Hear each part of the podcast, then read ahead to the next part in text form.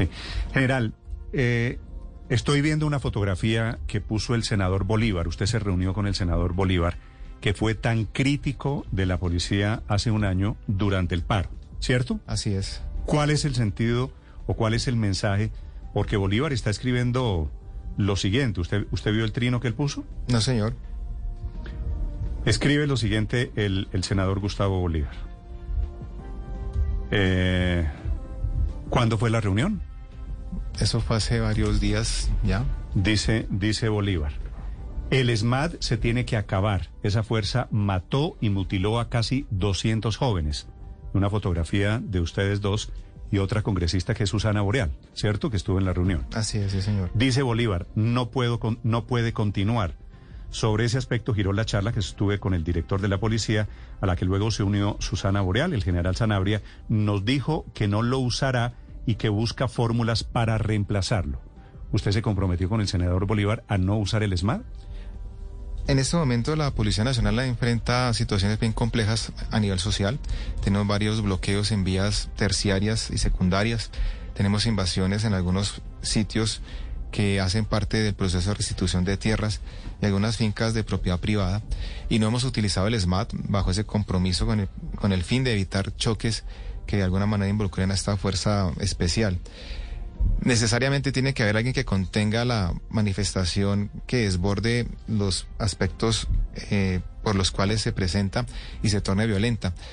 Estamos trabajando en eso precisamente con el propósito de dar un, giro a lo que era el SMAT.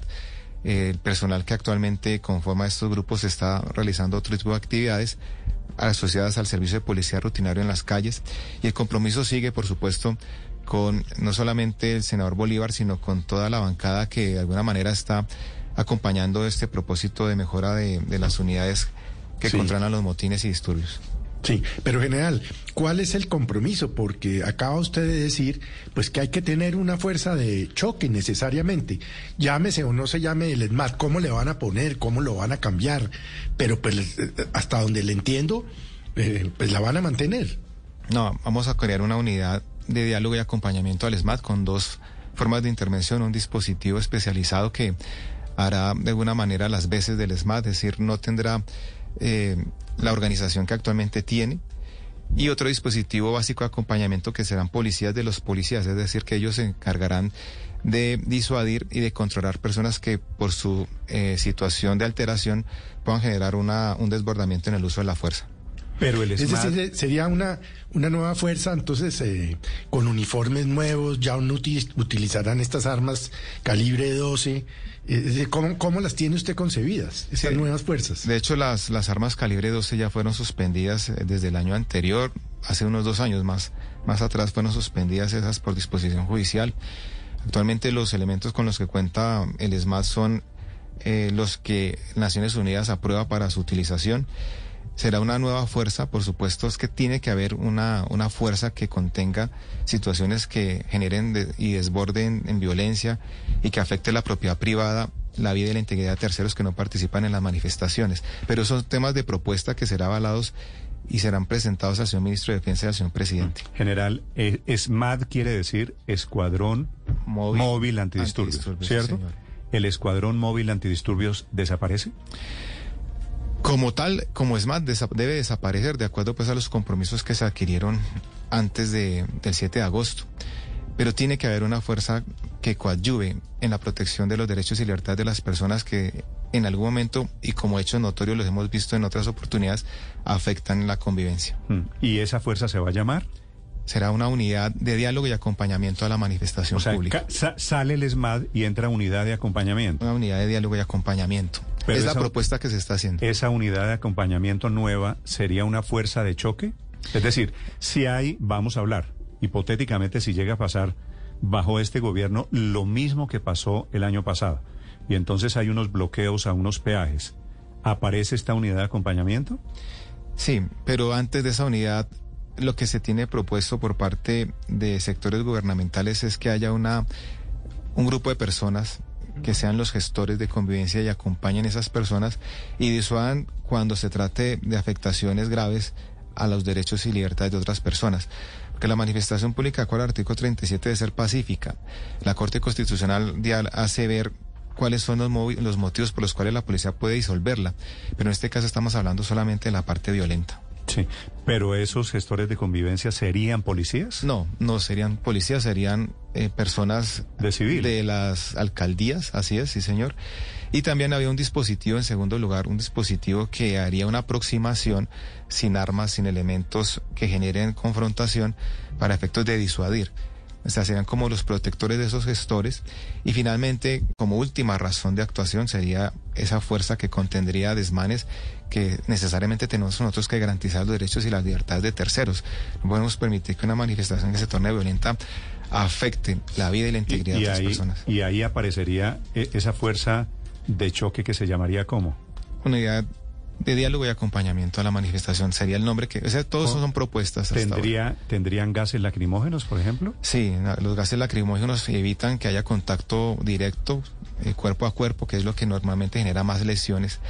Los gases ayudan a disuadir y son elementos que por norma técnica son aceptados internacionalmente y avalados por Naciones Unidas. ¿Las tanquetas del ESMAD se mantienen o desaparecen? Las tanquetas son elementos que coadyuvan en la, en la disuasión eh, pero habrá una modificación y prácticamente algunas de ellas se convertirán en ambulancias para garantizar la extracción de lesionados tanto de manifestantes como de miembros de la fuerza pública. ¿Qué quiere decir una tanqueta ambulancia, general? La experiencia de años anteriores nos ha mostrado que los vehículos ambulancia cuando fueron a sacar heridos, fueron atacados, apedreados, se destruyeron por lo menos seis de ellos.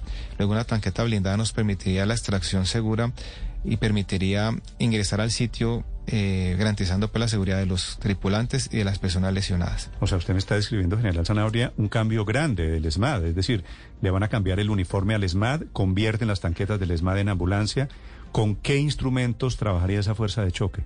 No, no todas serían ambulancias, por cada dispositivo habrá un elemento con agua para eh, garantizar que eh, no se turbe más violenta la manifestación, otra tanqueta para transporte personal y una tercera tanqueta como ambulancia. General Sanabria, una de las armas o armamentos eh, particulares del SMAT es la Venom. ¿Esa va a estar dentro de la indumentaria, dentro de la fuerza esa que usted llama que va a ser de diálogo? El Venom es una herramienta que al ser utilizada en hechos de grave alteración ha sido efectiva cuando se ha utilizado por fuera de los protocolos que establece el fabricante, es decir, no colocada en la parte alta de un vehículo puede generar lesiones. Por lo tanto, lo que se quiere es ajustar ese procedimiento de los beneficios y ser revisado entre las propuestas que se están manejando con el señor ministro y presentadas al señor presidente. Es decir, no saldría la Venom, pero sí revisarían el protocolo de uso. La Venom es la el, lanzador múltiple, el lanzagranadas, digamos, para decirlo en términos gráficos. Sí, exactamente, sí, señor. O sea, se hace una revisión de todo, es decir, hay varias propuestas en diferentes niveles y la idea es que con el gobierno se mire exactamente qué es lo que más conviene para la seguridad pública. General, se ha hablado también del cambio de uniforme, el popular o como se conoce popularmente Robocop, negro, que es de disuasión, cambia también y cambia el casco con que enfrentarán los policías este tipo de manifestaciones y disturbios. Sí, así es. La idea es tener un uniforme que, que sea diferente al que actualmente utiliza el SMAT. ¿Cómo sería? Un uniforme con unos visos especiales de identificación eh, casco blanco para efectos de garantizar la, visibilidad no solamente de día sino en las horas nocturnas y por supuesto acompañado de protectores corporales que eviten que el policía sea lesionado en partes sensibles.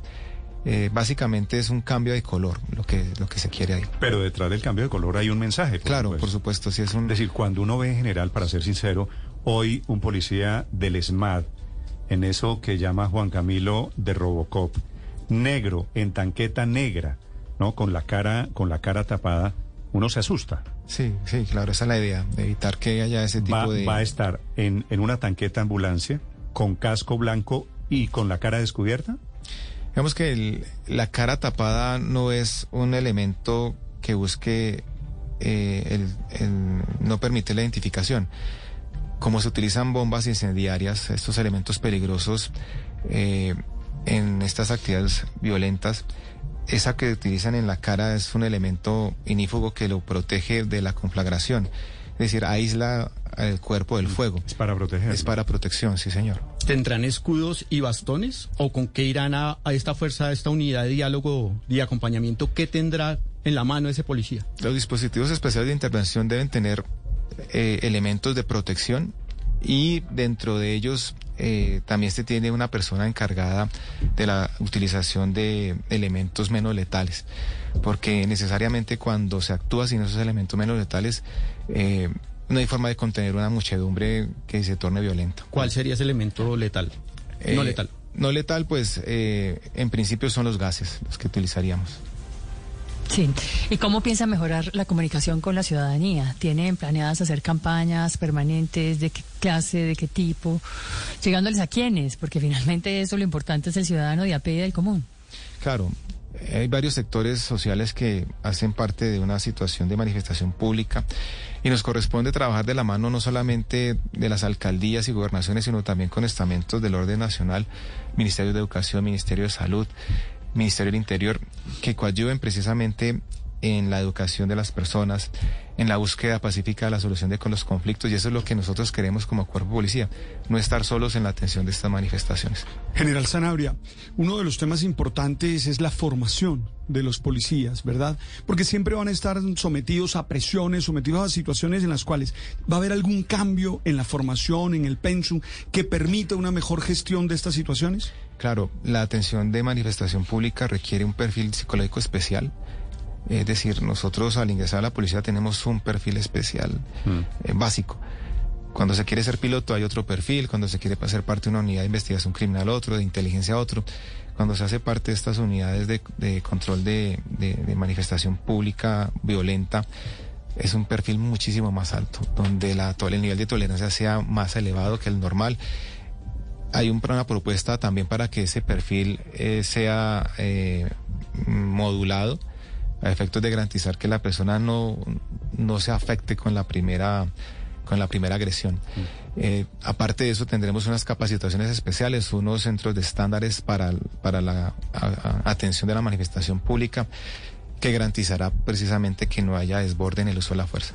Es la descripción de la nueva policía. Escuchan ustedes al general Henry Sanabria, que es el nuevo director de la policía. ¿Cuándo se imagina usted, general Sanabria, que la policía sale del Ministerio de Defensa para quedar en el nuevo Ministerio de Seguridad Ciudadana? Néstor, pues estamos trabajando con comisiones externas, asesores externos, asesores internos. Estamos tratando de manejar una serie de propuestas a efectos de, de dar cumplimiento a la orden del señor presidente Gustavo Petro, eh, en el sentido de mirar cuál es la mejor opción. Eh, los tiempos, estamos generando unos cronogramas para ello. Mm. Eh, por parte de- del Congreso de la República igualmente se trabaja de la mano con la Policía Nacional para ello. Y por supuesto con el señor ministro de Defensa atendiendo esas instrucciones del señor presidente. Sí. General, esto significa, si, si la policía sale del Ministerio de Defensa, tener una policía 100% civil. Por definición constitucional, somos un cuerpo armado de naturaleza civil. No podríamos ser civil totalmente porque no ejercemos totalmente los derechos ciudadanos, Mm, pero en lo que tiene que ver con protocolos de atención, eh, específicamente en lo que ver- tiene que ver con seguridad ciudadana, por supuesto, totalmente civilista.